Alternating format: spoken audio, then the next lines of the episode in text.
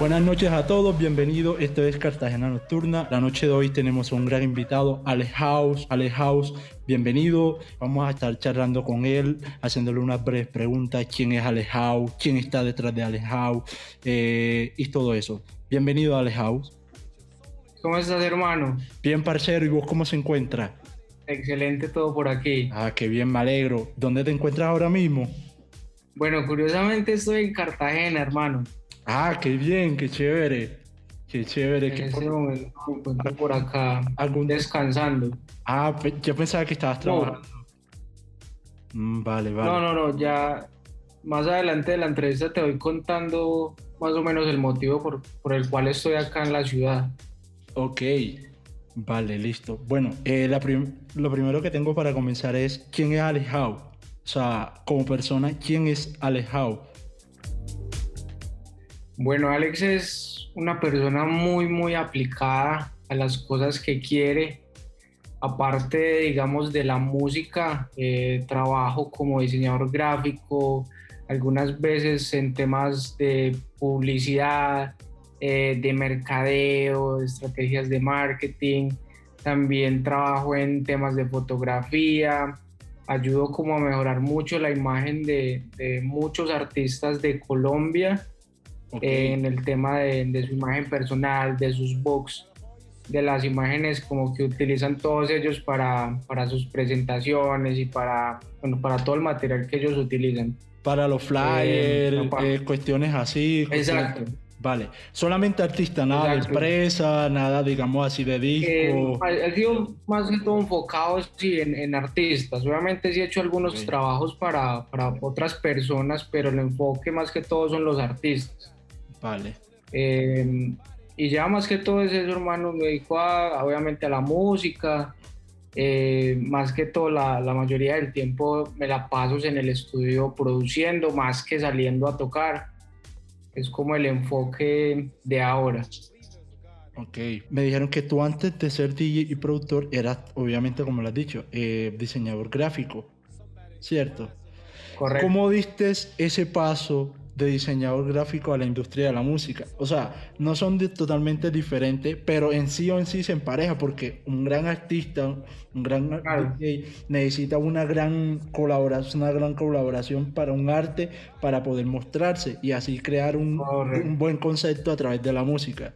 ¿Cómo diste tú ese, ese gran paso? Bueno, en realidad, bueno, fueron las dos cosas en cuanto al diseño y la música no fueron cosas como que yo busqué ¿cierto? Yo cuando comencé mi carrera, antes de eso, yo no me imaginaba siendo DJ ni músico, o sea, nada que tenía que ver con la música. Eh, era más bien un consumidor, pero nunca se me pasó por la mente, ve, yo quiero ser DJ, yo quiero ser músico. No, nunca, nunca estuve pues como con esos pensamientos. Y al contrario, cuando estaba en 11 grado, eh, ah, bueno, mentiras, no, antes de... De, graduarte antes de terminar la secundaria, mi, mi, enfoque era más como estudiar administración de empresas. Eh, hubo una profundización que comencé a hacer en diseño gráfico, pero más como una materia que me tocaba ver, más como algo que yo quería, porque a la final no, no, que, no sabía ni qué quería en ese momento. Sí, creo, creo me atrevo a decir que más o menos la mayoría, cuando estamos a esa edad que salimos del colegio, estamos como que, hey, ¿qué vamos a hacer con nuestras vidas? Exacto, son, muy pocos los que. Es muy difícil. Decir de los que. Es muy difícil saber. Dale, dale, continúa, perdón. Sí, sí, sí. Es muy difícil, digamos, a esa edad uno ya tenerla clara como esto es lo que yo quiero hacer a mis 25 o a mis 20 años. Entonces es, es un proceso, todo es un proceso. Y en, en mi caso, eh, todo comenzó cuando estaba en noveno grado. En noveno grado eh, yo comencé a salir con dos amigos, que era con los que mantenía siempre en el colegio. Ellos dos y eran DJs y eran productores. Y yo siempre que salía a un descanso o algún... Siempre nos hacíamos juntos en el salón. Eso, siempre estaba pues como con ellos y todo el tiempo el tema era la música. Todo el tiempo era la música. ¿Electrónica o urbana? Eh, las dos cosas, las dos cosas. Ok, ok. Entonces, como que de tanto estar con ellos, obviamente eso se te, empieza como a pegar. Entonces ya comencé como con una curiosidad de querer aprender a tocar. Entonces uno de ellos, exacto, entonces uno de ellos, eh, yo le dije, eh, ven, véndame el virtual DJ. En ese entonces pues era como y te lo, más asequible que uno tenía. Pero te lo vendió ah, craqueado. Me lo vendió. Craqueado, craqueado o el original. Y me lo vendió. No, Pero... craqueado. Eso bueno. Eso, ¿En cuánto? ¿En cuánto? ¿En cuánto? Uy, bro, como, creo que eran como 3.000 o 4.000. En ese entonces era, era el algo de toda la semana para mí. Sí, sí, yo me acuerdo. Con... Entonces, igual, o sea, Virtual DJ, eh, muchos han empezado con el Virtual DJ. Uy. O sea, antes, antes era muy común eso, ahora tú no ves a nadie comenzando con eso. De pronto un DJ crossover más fácil lo utiliza. Por el video. Pero tú ahora la gente, digamos, lo así ya tiene más, más accesibilidad a ciertas cosas, a una RX o a, o a, otros, Exacto, exacto. Entonces, bueno, le dije, parce, véndame el programa. Ah, bueno, me lo vendió y era muy curioso porque yo dije, bueno, véndame el programa, pero yo no tenía ni computador. Ah, Entonces yo, bueno, el programa, no, bueno, no importa. Voy y lo instalo en el, en el café internet, cuando en ese entonces el, el tema de los cafés internet sí era muy, estaba pues en el... El boom, el boom. En el, aforo, por decirlo así. Exacto, entonces uno siempre, porque no todo el mundo tenía acceso a un computador, ese era mi caso. Lo que hacía yo era, salía siempre del colegio eh, lo que me daban para algo lo guardaba. Hasta por la noche yo estudiaba en las tardes, eso ya pues era en el bachillerato. Y eso lo guardaba y siempre que salía me iba para el café internet y me iba, instalaba el programa y comenzaba pues a hacer mis mezclas. Yo te hago una pregunta ahí. ¿Cómo hacías? Porque hasta donde yo sé todos los bueno, yo, yo personalmente administré en café internet de papá de un DJ que, bueno, no sé, mucho, poco lo, muchos los conocen, se llama Febri.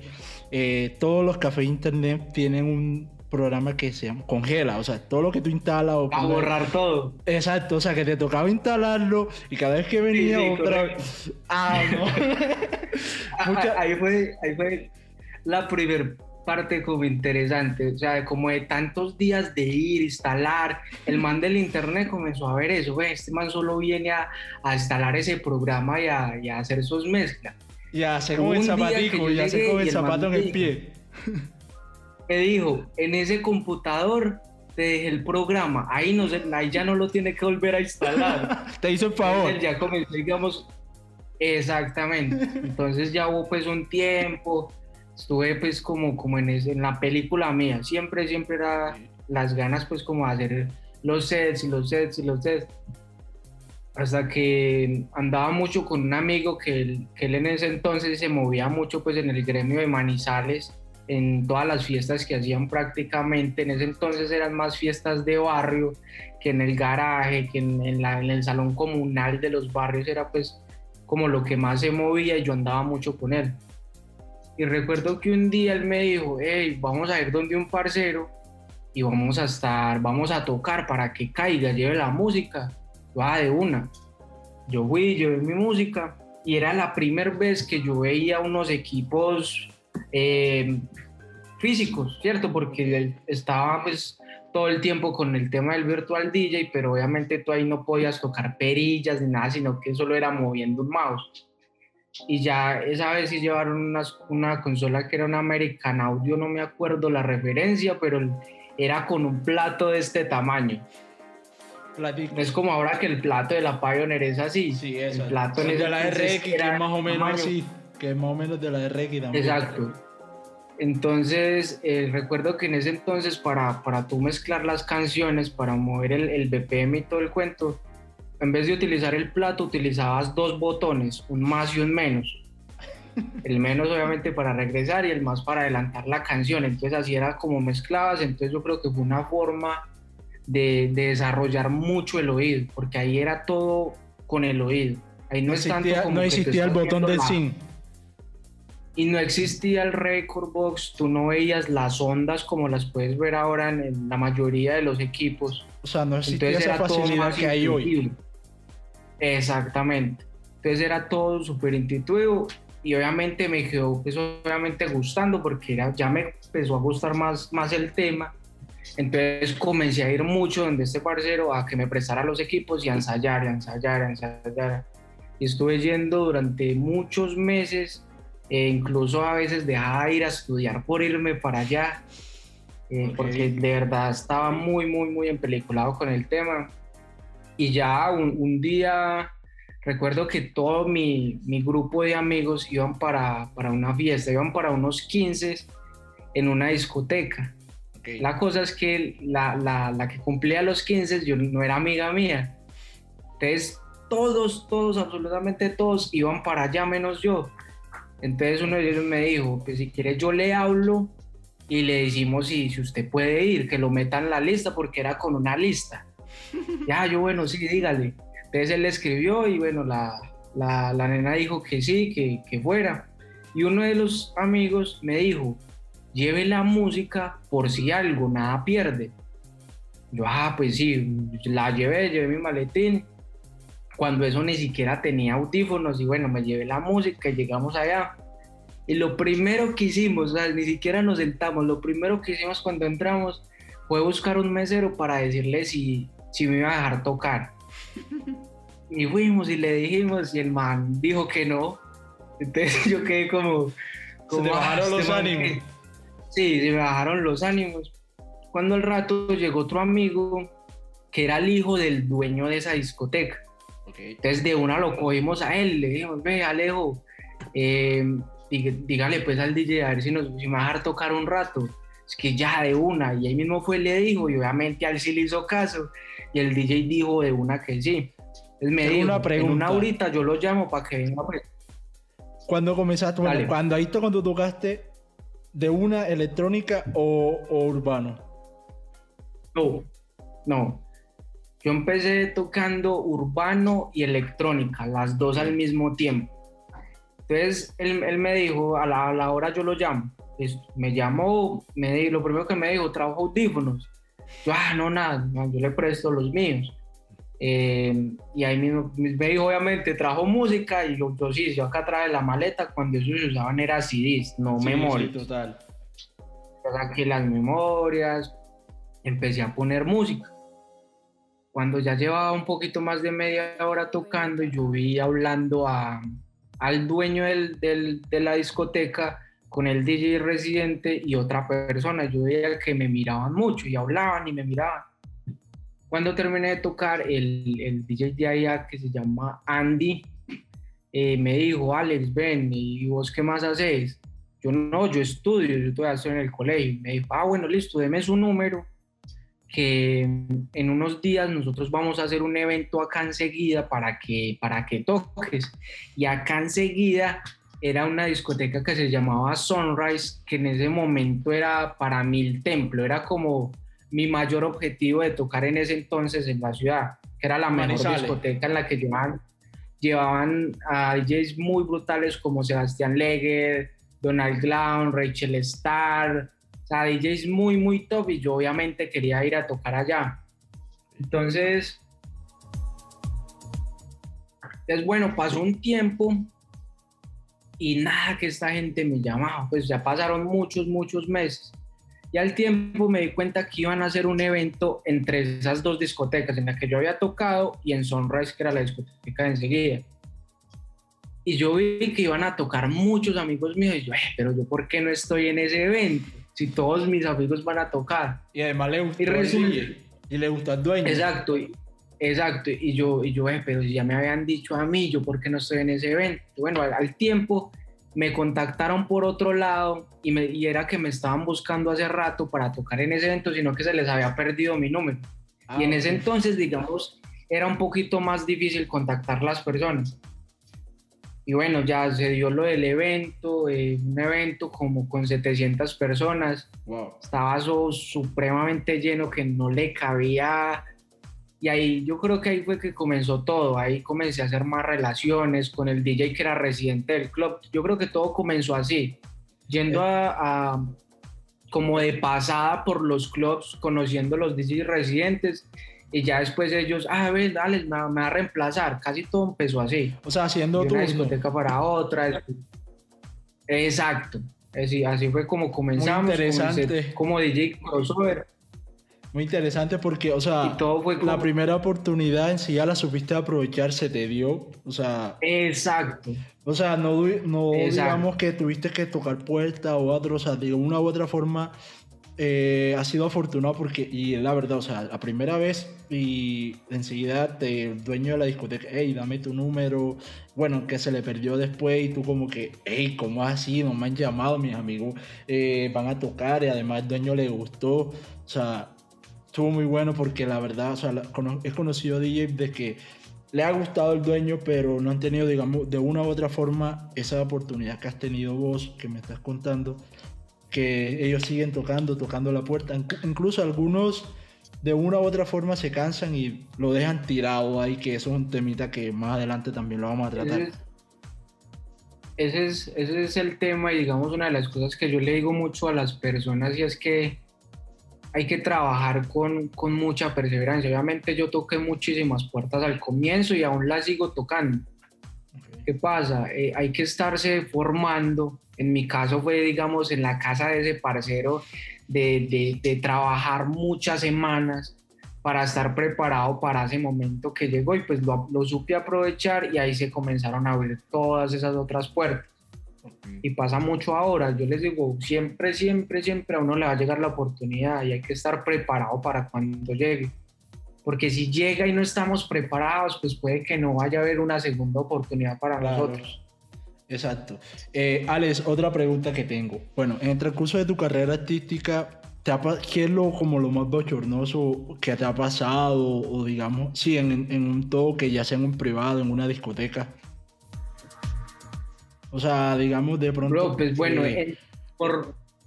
Que llega una, pues lo típico casi siempre que llega una persona borracha, ebria, a pedirte un disco o a darte un trago y de una u otra forma ¿Sí me entiende? O sea, cosas así que se han dado, pues puede ser una de esas.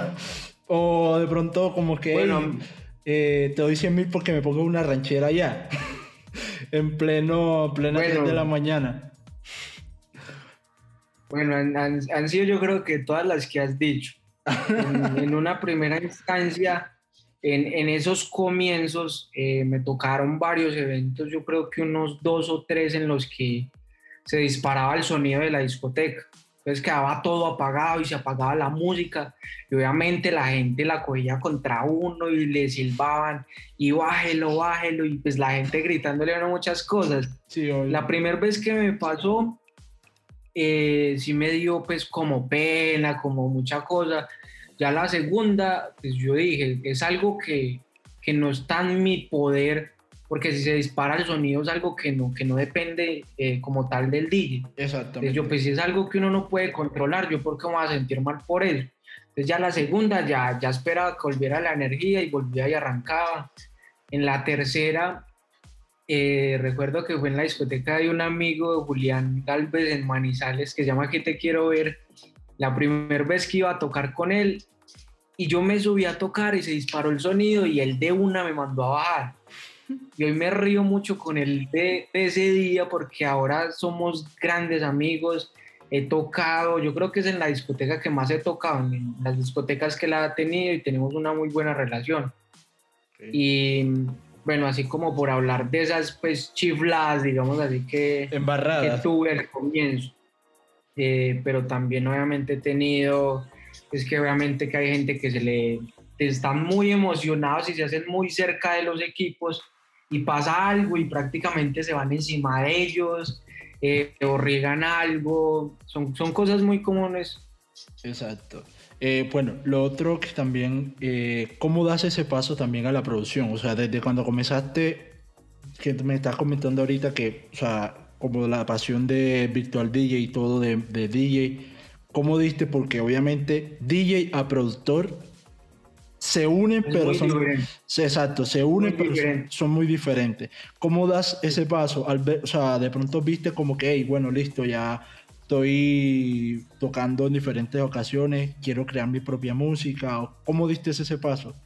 Bueno, yo creo que eso fue casi a la par. O sea, como tal empecé a, tocar, empecé a producir como a los meses. No estoy mal con el mismo amigo que me vendió el virtual, fue el mismo que me empezó a enseñar producción. ¿En FL o hable, hable En FL. Yo empecé con FL y, él me enseñó pues como tal la plataforma. Al comienzo hicimos algunas canciones juntas, obviamente él haciendo la mayoría del trabajo porque yo no, yo no sabía, digamos, tanto como él.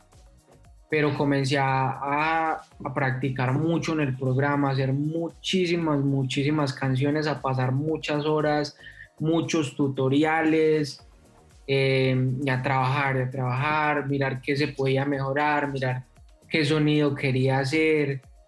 Entonces no fue como tal una transición, sino que fue algo que, que ha ido como a la par durante todos estos años que han pasado. Ok.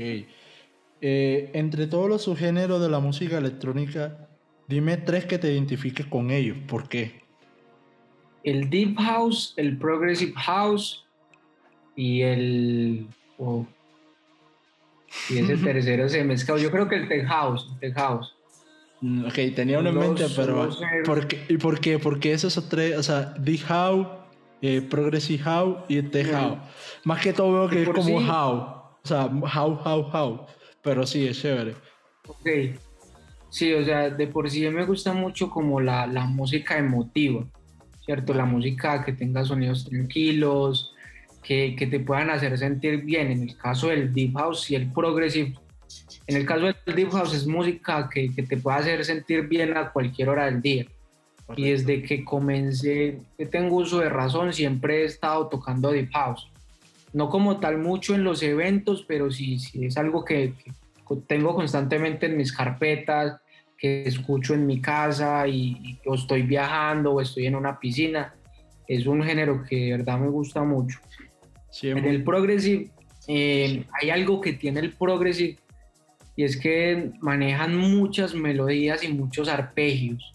Y son dos de las cosas en la música que, que, más me gustan y yo creo que por eso como que me llama tanto la atención. Y el tech house, eh, pues yo creo que es como una raíz que, que, que no solo ahora, sino hace mucho tiempo ha estado como muy presente.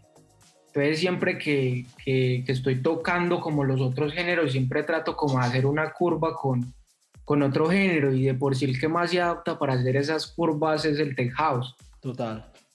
Sí, o sea, es que es como una, este house, eh, me corrí si estoy equivocado, es como una combinación entre el techno y el house. O sea, es que es algo sí, muy se podría decir que es el intermedio, que es como el puente entre las dos cosas. Tiene algo del, del techno y, y algo del house, ¿cierto?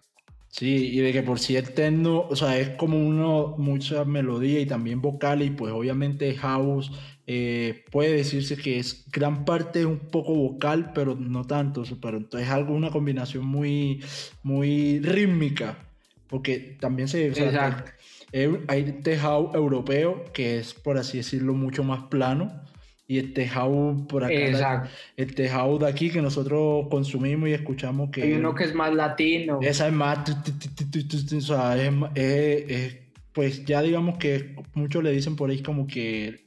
Yo no lo llamo así, pero como lo que es, no, ya eso es tribal house. Y yo, o sea, siento que de verdad tejado y tribal house son totalmente diferentes. Son un poquito diferentes. Sí, total. Eh, Alex, eh, otra pregunta que te tengo. Bueno, ¿por qué tu nombre verdadero es Alex o tu nombre artístico es Alex Howe y por qué decidiste llamarte Alex Howe? Bueno, bueno, acá te voy a hablar de, de las dos cosas. Eh, del Alex House y, yo no sé si tú has visto obviamente que en este momento yo estoy con el nuevo proyecto que es Seven Key. Entonces a hablar de una vez de los dos proyectos y digamos de por qué llegamos a, a los nombres de, estas, de estas marcas. Eh, bueno, Alex House en realidad fue algo muy, muy, muy rápido, que se dio así como en una charla, ve, ¿por qué no te pones así? Eh, cuando yo comencé a tocar electrónica, yo tocaba techno y tocaba minimal. Era pues, el mundo underground. Pues, digamos, sí, era totalmente underground, pero, pero la, la, música no la sentías tan underground. Era, era muy comercial en ese entonces en, en, el grupo pues, de gente en el que yo me movía. Okay. Y todos los DJs tocábamos techno y tocábamos mínimo. Y yo empecé a tocar ese género. Y después de, ponle tú dos, tres años, conocí el house. Conocí el house, el Latin house, el tribal. Eh, comencé a conocer música de Verjara, de Ego Palacio, de Fizz, que en ese entonces eran artistas muy fuertes acá en Colombia. Eh, cuando yo conocí ese género, yo, yo, yo estaba, yo, uy, conocí el house. Bueno, el día que íbamos para el evento que yo te digo en la discoteca grande, que había muchísima gente, el día que íbamos para allá, yo iba con, con varios amigos y les estaba contando, yo, padre, ¿cómo le parece que conocí el house? Y voy a tocar mucho house para que estén pendientes, para que escuchen. Entonces uno de ellos me dijo, eh, ven, ¿y por qué no se pone entonces Alex House? Y yo, eh, ve, sí, me suena, me gusta. Entonces, obviamente, antes de, yo tomar una decisión de, cualquier cosa, yo primero investigo. Ok. Yo, bueno, yo después de llegar del, evento, lo primero que me sentí a hacer fue a mirar a ver si había algún Alex House en el mundo, ¿cierto? Entonces me puse a, mirar y, y, pues no había encontrado nada, pues así como artistas y eso. Lo segundo que hice fue buscar si habían más artistas que tuvieran el house al lado, ¿cierto? Entonces en el, en el estudio pues que hice encontré solo un artista, un productor que tenía este house y era Mike House. No sé si lo llegaste a conocer, era un productor de la ciudad de Medellín, que en ese entonces era muy, muy, muy, muy bueno. Y yo, bueno, yo dije, bueno, solo hay una persona, eh, no le hace, voy, voy a trabajar con este nombre y ahí fue como se formó el Alex House. Eh, ya con el nuevo nombre, bueno, primero mejor te cuento porque, porque nos dio por, por cambiar la marca. Okay. ¿Cierto? Porque muchas personas, cuando yo les dije, ven, ya Alex House en un tiempo ya, ya no va a ir más. obviamente muchas personas están muy conectadas ya con este nombre porque ya ya, ya, decía una, ya hay una branding, ya hay un reconocimiento, ya hay un, público. Exactamente. exacto. Entonces muchas personas, ve, no, pero no, a mí me gusta el Alex House. Entonces lo que he tratado de hacer es, es hablar con las personas directamente, con, con los que yo sé que son los, los fans, fans de, de, Alex House, los que siempre están ahí siguiendo la música. Un saludo para todos ellos, que los fans los fan de Alex House. Eh, Exacto, bro, y los, los que van a, a, los eventos. Entonces para mí, yo, yo lo respeto mucho y trato como de informarlos eh, de todo lo que está pasando. Entonces, digamos, después de yo seguir trabajando con el Alex House, lo que empecé a notar primero era que muchos, muchos, empezaron a salir muchos artistas que se comenzaron a poner el house al lado del nombre. Okay. Sin hablar pues de acá de muchos nombres, pero son pues más de 10 de los que yo logré contar y obviamente eso no es tan bueno porque pues entonces cualquier persona puede coger el house y ponérselo al lado y ya creo el, el seudónimo. Mira, para eso hay una frase que a mí me la enseñó una persona y él dice, o sea, si tú estás haciendo las cosas muy bien y es porque ves que te están copiando lo que estás haciendo.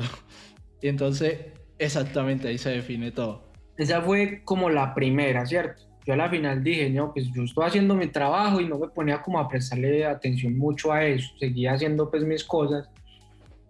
Ya luego de eso, eh, eso fue sí más reciente, yo creo que hace unos dos años eh, tuvimos un evento en, en, la ciudad de Manizales, eh, un evento privado.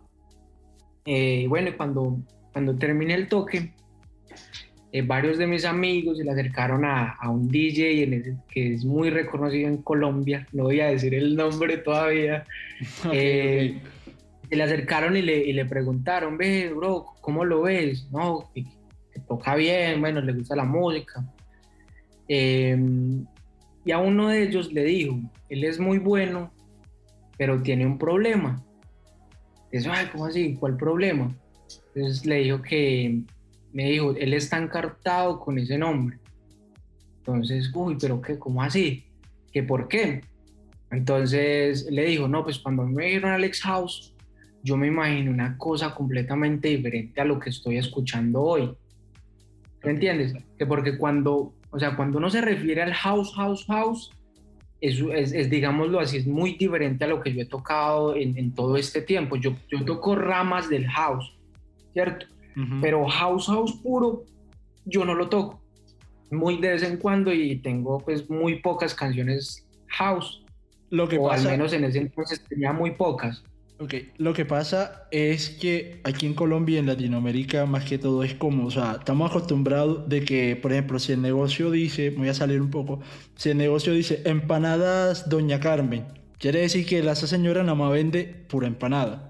O sea, es eso lo que digamos que te pasó en términos de publicidad. Como dice Alejao, entonces se hace de que... Bueno, más, ya voy a lo que estás diciendo, pero era más que todo como a la esencia del house o sea, el que sabía de música, el que sabía de música, sabía que yo no estaba tocando lo que ah. era como concordia a mi nombre, ¿cierto? Para muchas personas, para la mayoría de las personas, ah, es que él siempre ha tocado house, pero en sí en sí no saben cuál es el house puro del que se está hablando, ¿cierto? Entonces a la hora de, de tu cerrar un contrato con un empresario importante o en un festival o en algo así grande, obviamente va a ser algo que te va a limitar, ¿cierto? Y fue algo que hablé, con muchas personas y ellos me decían, Alex, es que el Alex House te está limitando, porque es que ese house te está marcando y te están cerrando en una caja en la que no vas a poder hacer muchas cosas. Un ejemplo,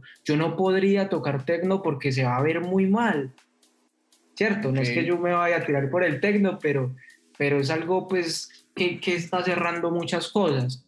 O sea, tú te Entonces, el nombre. Comenzaron, exacto, comenzaron muchas personas como a decirme eso y yo al principio no les hice mucho caso, pero ya después muchísimas, muchísimas personas me lo dijeron de diferentes maneras y yo no, toca hacerlo. Y un día me lo dijo una persona de una forma muy distinta y yo no, listo, vamos, vamos para adelante. Entonces lo bueno fue que cuando pasó todo eso por esos días, yo me senté con varios amigos y bueno, vamos a, a inventar otro nombre para otro estilo de música que yo quiero hacer. No como tal que yo me fuera a cambiar el nombre, sino que quería tener, digamos, dos, dos nombres eh, para trabajar, dos géneros diferentes. Sí, muchos DJ, muchos DJ lo hacen. Exacto, entonces en medio de la lluvia de ideas, eh, mi mejor amigo Eduard eh, él dijo, ya la tengo, ya la tengo. Pues ya después de muchas horas de estar ahí trabajando, me dijo, ya sé, Seven Key. Entonces a mí me sonó, yo, eh, ¿por qué? Entonces me dijo el 7, el 7 es como mi número favorito de toda la vida, con el que he sentido como suerte o alguna conexión, por decirlo así. Y no será de Cristiano eh, Ronaldo. no, no, no, bro. Eh, eh, y el Kim, bueno, hay, hay muchas personas eh, que a veces en, muchos lugares de Colombia me dicen Monkey, en especial acá en Cartagena. Sea, muchas personas, eh, bueno, saben que ese es como, como, el, como el apodo que me, que me tienen muchos amigos. Entonces fusionamos como las dos palabras y, y quedó ese benquillo y nos gustó, sobre todo porque de verdad vamos a poder tener una identidad con la marca porque una cosa era que cualquier persona pudiera coger ese house y ponerlo donde quisiera. Ahora pues con el Seven Key muy duro porque es una sola frase y una frase que inventamos nosotros. Vale. Entonces, por eso fue que llegamos como a los dos nombres. Eh, ¿Cómo pasas también, obviamente, del techno a lo que tocas ahora, que es house, house grove? O sea, tocas, también estás tocando house grove, ¿cierto? Y un poco de tribal house. Bueno, eh, ahora, ahora la, cosa está un poco más diferente que antes. Durante los años siempre han habido como transiciones, han habido evoluciones de géneros, porque hubo, un año que el, el fuerte era el, EDM, el Progressive House, tipo festival, eh, y toda la música ha ido evolucionando mucho. Ahora, ahora digamos, eh, lo que está más fuerte es, digamos, el Afro House, el Tech House, el Deep House siempre ha estado muy fuerte en, ciertos, ciertas partes del gremio, por decirlo así. Y la guaracha, obviamente, que ya es mucho comercial y pues digamos, pues puede decir que es un producto eh, de aquí de Colombia, obviamente, pero con raíces tanto mexicana, brasileña, eh, varias raíces, pero es algo que de una u otra forma ya se está exportando. Exacto, sí, o sea, cada, cada, cada, cada género tiene como su gremio como de todos los géneros que, que, hemos hablado, cada uno tiene su público, por decirlo. Su parche, su parche. Y los que acabamos de mencionar, se podría decir que son los que están más fuertes en este momento en, en el país y en muchas partes del mundo. En el caso del Tech House, está, está con un número sorprendente, lo que es el Tech House y el House. Sí, el house que, que, hablaba ahorita, están, están muy, muy fuerte el tema del Melodic House, el Progressive son, los géneros que, digámoslo así, más rankeados están en este momento en todo el mundo. Está creciendo bastante la comunidad. en este momento, eh, la transición que estamos haciendo del Alex House al, al Seven Key está enfocada también como a, a, mostrar un, un, un, nuevo sonido. O sea, no va a ser, no es lo mismo si tú te pones a mirar los últimos lives que yo he subido, como Seven Key a YouTube, los últimos sets que he subido, son un poco ya más diferentes de lo que yo venía tocando como Alex House. ¿Por qué? Porque quiero buscar una evolución en, en, la música, en lo que quiero producir, en lo que quiero mostrar, en la música que más me hace feliz a mí. ¿cierto? En el caso de lo que produzco ahora concretamente, que es el Deep House, el Progressive, que es como donde más estoy enfocado. Vale. Eh, Alex, tengo una pregunta que es, ¿Cuál es la primera canción electrónica que escuchaste en tus inicios que te motivó a involucrarte a esta carrera artística como DJ? O sea, ¿cuál fue esa carrera que tú dijiste, que escuchaste y, te hizo instalar o comprarle el Virtual DJ a tu amigo? Que tú dijiste, wow, yo tengo que ser DJ, o sí, bueno, en ese momento DJ, porque esta canción me motivó, o algo así. ¿Cuál fue esa canción? Yo creo que más que hablar de una canción, creo que fue un género el que el primer género que yo escuché fue trans. Me acuerdo de, una canción de, Gigi Agostino de I Fly With You. Mm, muy buena. Que es un, es un gran clásico y me acuerdo que, que encima de donde yo vivía, eh, la gente que vivía allá la, tenían como un CD de solo trans y lo ponían todo el día. Y yo cuando me acostaba a dormir, ese sí estaba sonando. Es obvio, tú te acostabas con eso y, se te iba yendo para el subconsciente. Es subconsciente. Algo que, quedó grabado. Y si hay una canción, yo creo que fue eso. Ok. Eh, lo otro también es, una pregunta que tengo es, ¿qué opina de la deserción exagerada, percepción exagerada con pocos detalles y simplificada? O sea, los estereotipos que tiene la música electrónica. Es decir, sabemos de que la música electrónica es de muchos estereotipos, o sea, de que eh, ah, tú escuchas música electrónica, tú tocas música, tú eres DJ de música electrónica, o sea, quiere decir, te miran como que consumes droga, metes droga o algo así, o sea, es mucho, porque, y a mí me ha pasado más que todo, mi padre, yo cuando me acuerdo cuando comencé yo escuchando como que no, eso es música de marihuanero, eso es música de drogadicto, de no sé qué, qué tal, y digamos que ya ha pasado mucho tiempo y ya es como que hora de como que, hey, o sea, porque la droga está no solamente en un solo género, en el vallenato está, y sobra decirlo quiénes, quiénes fueron en la salsa, en la champeta, el reggaetón, o sea, toda música, o sea, eso no es de decir que la droga está en una sola, en un solo género, o sea, está, es como quien dice, cada cabeza es un mundo y piensa diferente, pero sí tiene esos estereotipos, y tú, ¿qué piensas sobre esas personas que, eh, que opinan así sobre del género? Sí, yo creo que más que todo son personas muy adultas. Es lo que yo he visto pues en mi experiencia de cuando me he cruzado con la misma sí, sí, total. con la que tú te cruzaste. Yo creo que son cosas más de, de información, ¿cierto? Y de educación. Obviamente la persona que, que, nunca ha visto nada de la música electrónica y de repente en las noticias sale un video que estuvieron en una fiesta y con Que sobredosis, que no sé qué, que para eso también los medios no, o sea, no apoyan mucho. Eso va a ser lo primero con lo que esa persona se va a quedar, pero esa persona no le va a interesar irse a buscar, ve, y cuáles son los, los mejores artistas del mundo, cómo son ellos, cómo se comportan, será que eh, cómo, cómo manejan todo su gremio, cómo se, se, se comunican con las personas, eh, tienen cara de, de verdad de, de, que ese mundo, digámoslo así, sea tan, tan, tan negro, pues como lo, como lo catalogan, como lo, como lo muestran, ¿cierto? Porque lo muestran como, como una escena muy manchada en, en esos temas. Y no es así porque si tú te pones a mirar eh, más que todo, digamos, a, afuera, no todas las personas que van a los eventos tienen que ir a, a, consumir, ni todos tienen que ir a tomar. Cuando tú aprendes a escuchar música, las otras cosas pasan a un, segundo plano, porque obviamente si a ti te gusta la música, pues tú no necesitas otras cosas para, para pasarla bien en un evento. Es mi caso yo, yo, a mí no me gustan en, en ese momento eh, ninguna de esas cosas. ¿Por qué? Porque a mí me gusta la música y yo la siento.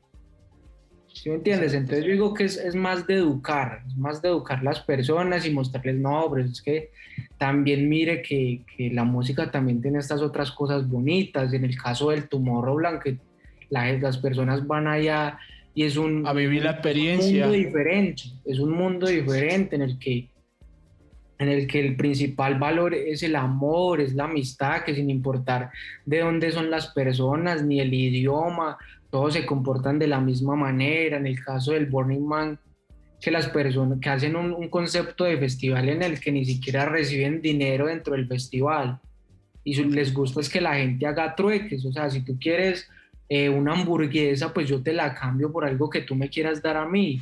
Y si me quieres dar un abrazo, pues yo lo recibo porque si tú crees que un abrazo vale mucho, pues para mí va a valer mucho ese abrazo. Entonces, gente que va y pide matrimonios en los festivales, o sea, festivales donde se fomenta la paz, ¿me entiende? Entonces son cosas que, que, de pronto no todos conocen. Entonces, al, al, desconocer esas partes como de la, de la cultura, pues obviamente es, lo primero que hacen es la más fácil y es señalar. Total. Ale, otra pregunta. ¿126 BPM o 128? 124. ok. ya. No está dentro de las opciones, pero es válido. eh, bueno, en otros, en ocho años, ¿cómo te ves? O sea, obviamente como persona y como tu carrera artística, como, bueno, ya, ya no es alejado, sino Seven King. Exacto, no, bro, viajando por todo el mundo. Vale. Viajando por todo el mundo, tocando o sea, el 95% del set de los eventos a los que vaya va a ser solo música mía, música en vivo y muchas cosas que tengo en mente que estoy trabajando en este momento para que puedan cumplir muy pronto. ¿Algún sueño que, digamos, todos, todos tenemos un sueño y obviamente tú como DJ y productor, digamos, tienes, digamos, ese sueño o ese anhelo de decir, wow, yo quiero todavía, quiero tocar con tal DJ, o sea, antes de mi, que mi carrera artística finalice, quiero tocar con tal DJ. O sea, no es obligatorio de pronto decir el nombre, pero sí de pronto decir, bueno, yo no sé, de pronto una pista o algo, por así decirlo, ¿no? Es hombre o mujer, es su género, por así Bueno, decirlo. en ¿Cuál cuanto sería? a- en cuanto a la proyección de, digamos, de- del futuro y de las cosas, digamos, que quiero lograr, eh, todo eso, digámoslo así, yo lo, yo lo tengo escrito, pues la, la mayoría de las cosas que yo quiero lograr en, en la vida.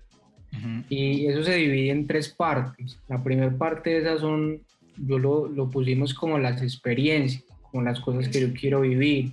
Un ejemplo, ir al Himalaya, eh, viajar por todo el mundo, por todos los continentes, eh, mostrando mi música. En una segunda parte está el crecimiento, o sea, digamos, ser más sabio, eh, tener un hábito de lectura muy bueno, tener un hábito de meditación, aprender a tocar varios instrumentos musicales, eh, por nombrar algunas cosas. Y en un tercer punto tengo uno que se llama la contribución, como qué cosas quiero yo hacer por las demás personas, por el mundo, porque cuando yo me vaya, eh, Dejar tu algo legado. haya hecho bien por otras personas, exacto. No, dejar, no solo hacer un legado de, de que logré muchas cosas, sino pues que, que ayudé a lograr a, a otras personas a que lograran sus sueños. Ok. Entonces, más que todo, se resumen esas tres cosas. Eh, bueno, pues yo creo que eh, ha sido un poco... La idea era hacer la entrevista un poco corta, ha estado muy buena por último, de pronto se darle como una sugerencia a, esos, a esas jóvenes que están empezando como DJ, que digamos de una u otra forma no la tienen tan fácil y como que hey, eh, están a punto de tirar la toalla, como se dicen en la costa, ¿qué le aconsejas? ¿Qué le recomienda? Obviamente ya nos dijiste la persistencia y pues yo soy consciente de eso, que la persistir y nunca desistir, pero de pronto más allá tú como persona y también como Ale, como Stephen King, eh, Stephen King, eh, ¿Qué consejo le das a ellos? De pronto muchos de ellos sean fanáticos tuyos que van a ver este, esta entrevista. ¿Qué consejo le das? Bueno, pues acá quiero compartirles algo que, escuché de, un artista que admiro mucho, Orsi. Eh, yo estuve hace unos años en una, una conferencia que él dio en la ciudad de Pereira y él habló de tres puntos fundamentales que tiene que tener un artista eh, a la hora pues de, de quiere llegar muy lejos la primera cosa que él decía era que de por sí, eh, tú conoces la, la, revista de J Mag y muchas personas la conocen. Top 100 de los, de los mejores del mundo, tiene su, su, su línea comercial y su línea underground, ¿cierto? Total. Eh, uno como artista pues, pretendería estar al nivel de alguno de ellos. Entonces, él decía, entre a la lista de J Mag y mire cuál de esos 100 artistas eh, se adapta, digamos, un poco a la música que, que, uno maneja o a la que uno le gustaría manejar. Entonces empieza a estudiar esos artistas, qué hacen, cómo se mueven, qué están tocando, cómo están produciendo. Y empieza a tratar de, de, de ayudarse de, de, lo que ellos hacen y véalos como, como un ejemplo a seguir. Y mire lo que hagan y, y trate de hacer las cosas que ellos hacen para uno estar en un camino, porque si ellos están ahí arriba es porque algo hicieron bien y si uno está atento a, las cosas que ellos hacen, hay muchas cosas que le pueden enseñar a uno, que le pueden servir en la carrera. El segundo punto del que le hablaba era de, de ser muy persistente, muy constante, seguir. Puede que ahora uno no vea la oportunidad, pero en el tiempo indicado esa oportunidad va a llegar. Lo que te decía, estar preparado para cuando llegue. Pero si es lo que uno en verdad quiere, pues hay que seguirlo persiguiendo. Y en el, tema de, si quieren ser grandes productores, el mejor consejo que les puedo dar es que si no han empezado a producir, antes de hacerlo, eh, entren en una academia y aprendan a tocar un instrumento, ya el piano, la guitarra, el violín, lo que les llame la atención, porque a la hora de, sentarse a producir van a llevar la ventaja si saben teoría musical. En ese entonces yo no tenía ni idea.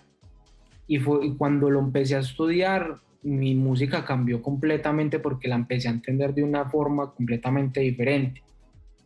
Y, la, y la tercera cosa de la que habló, esto es para, para alguien que quiera llegar a un gremio internacional y habló también del tema de, de saber hablar inglés. Es un tema muy importante porque si, si hablamos de que te van a llevar a una gira en, en, para Inglaterra, digamos que es un país que no se maneja casi el español, pues obviamente todo te va a tocar hacerlo en inglés. En, en, mi caso, yo, yo hago muchas colaboraciones con personas de otros países, con vocalistas de, de otros lugares que solo hablan inglés, entonces de por sí a mí me toca saber hablar inglés. Y es algo que me ha ayudado muchísimo a la hora de los contratos con los sellos, a la hora de llegar a buenos acuerdos. Entonces son, son tres cosas que son fundamentales para, para un artista para que pueda, digamos, crecer a, un nivel internacional. Pero lo que te decía al comienzo, la constancia, la disciplina y ser muy, muy paciente, porque a veces las cosas toman mucho tiempo y es, y es en el tiempo de, de que Dios obviamente quiera y no, no en el tiempo de uno. Total, sí, y igual el inglés abre, abre muchas puertas, o sea, es el idioma, por así decirlo, universal. Eh, la verdad, muy, muchas gracias Alex por tu tiempo, eh, agradezco mucho y pues la verdad, muchas gracias por todo. gracias a ti hermano por, por haberme invitado, ya veníamos detrás de esta entrevista desde hace años. Uf, sí. Hey bro, gracias, muchas gracias por tu tiempo nuevamente, que tengas feliz noche, saludos desde Medellín. Vale bro, no, a ti muchas gracias. Vale, ok, chao.